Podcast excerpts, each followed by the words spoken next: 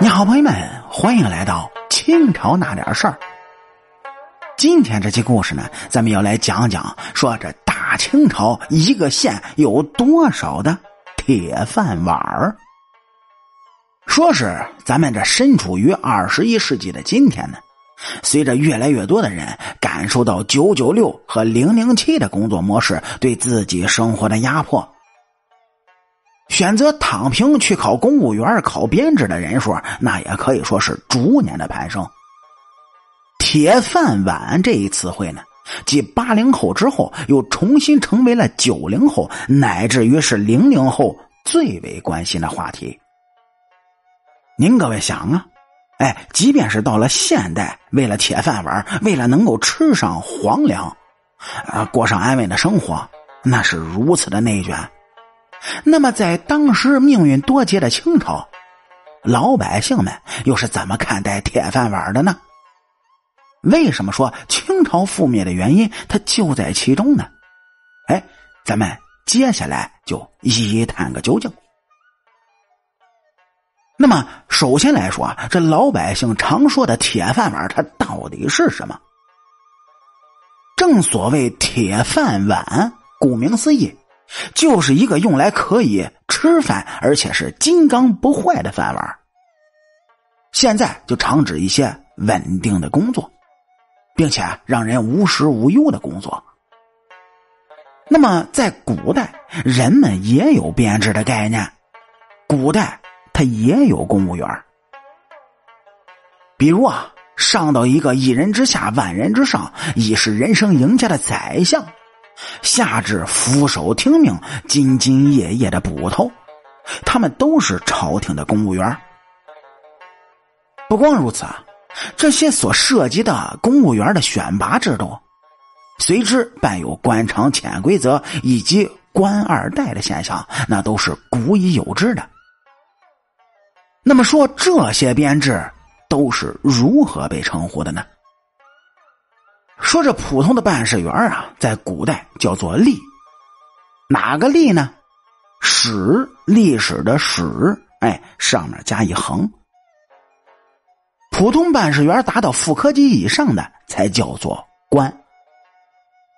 官就是由朝廷任命的，并且是一个地区或者是一个部门的行政首长，而吏他只是行政机关的办事人员，因此啊。吏它并不属于国家正式的编制，但是从身份上来讲，官就是上等人，是人民为他服务的；而吏呢，则是下等人，是为上等的官服务的。那么以工作性质区分他们，官的工作职责就是根据自己发号的施令进行对辖区的治理，也就是所谓的一朝把权握。便将令来行，而吏的工作职责呢，则是用自己的专业知识来辅佐自己的顶头上司，帮助官管辖一方，也就是所谓的学成文武艺，售卖帝王家。那么由此可见，在古代封建统治下，老百姓想要过上安稳的生活，并且不想为每日的生计所奔波。也不想为了衣食住行而忧愁，考公务员呢是一个人们普遍想选择的路径。那么，在清朝之前，咱们国家古代的官民比例是多少呢？根据有关资料详细记载，中国古代的官民之比前所未有的高。您就比方说，汉代时官民之比是一比七九四八。也就是将近八千人有一个官唐代时候官民之比是一比三九二七人，也就是说呢，有四千人才有一个官而明代时这官民之比是一比二二九九，也就是两千三百人有一个官。